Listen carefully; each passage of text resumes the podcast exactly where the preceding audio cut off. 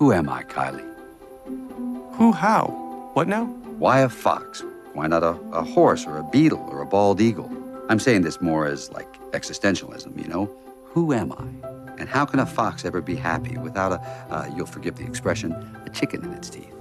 After watching Grand Budapest Hotel, I find myself deeply obsessed with Wes Anderson films, which are endowed with a unique style quite different from the ordinary stock that average Hollywood filmmakers can offer. This week, I'd like to introduce one of his previous works.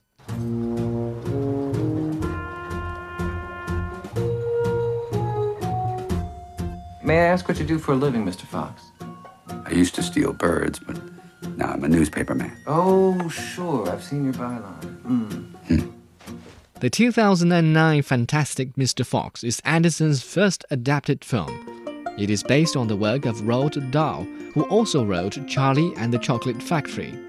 Anderson's story is about a series of adventures involving a family of foxes as they test their wits and strength against the cunning and spite of three mean farmers. All the trouble is caused by the father who can't bear the tedium of being an ordinary newspaper columnist, but dreams of returning to his premarital life of stealing birds as a wild animal. Twelve fox years ago, you made a promise to me while we were caged inside that fox trap that if we survived, you would never steal another chicken, turkey, goose, duck, or squab, whatever they are. And I believed you. Why? Why did you lie to me? Because I'm a wild animal. Having acquired Roald Dahl's blessing for his script, Wes Anderson set out to shoot his first animated feature using the stop motion technique. A total of 535 different models were brought to life under Tristan Oliver's Nikon D3 lenses and made ever more exuberant by the magical editing and warm coloring which are typical of Anderson's movies. Master Plan, Phase 1, Side A. We'll start with Boggis's chicken house number one. His only security is a few old hunting beagles and a low stone wall. Now, a word about beagles. Never look a beagle directly in the eye. But stop motion was not the only challenge that the director has placed in front of his crew and himself. To push the limits further, Anderson decided that they should do the recording outside the studio. So the stellar cast, including George Clooney and Meryl Streep, all went to a forest, an attic, and a stable to record their voices. It is easy to tell from the spontaneity in their voices that they had a great time making the film. Excuse me, everyone, I'm gonna go meditate for half an hour. You have got 29 minutes to come up with a proper apology. Me? Me have an apology? He gets a bandit hat? He just got here, he got a bandit hat? Where's my bandit hat? Why didn't I get shot at? It's because you, you, you think I'm no good at anything!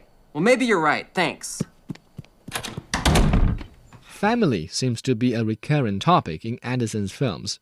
In this piece, the fantastic Mr. Fox not only needs to find a way to survive his human adversaries, but also struggles to reassure the missus and to get along with a rebellious son, as well as a highly gifted nephew.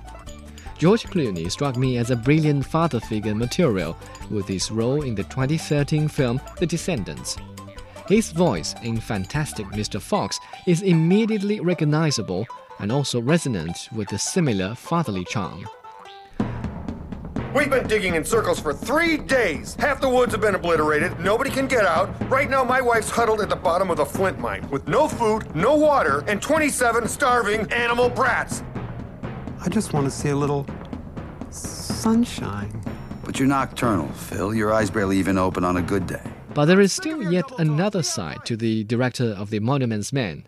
Clooney's directorial efforts may have ended up with a debacle, but it was enough to reveal the strong sense of humor of the triple Golden Globe winner. George Clooney's multi layered personality and voice constitute the perfect demonstration of the type of wry humor in Wes Anderson's film. Only his voice could remedy the harm of an irony and scale it down to just the right amount that Anderson needed.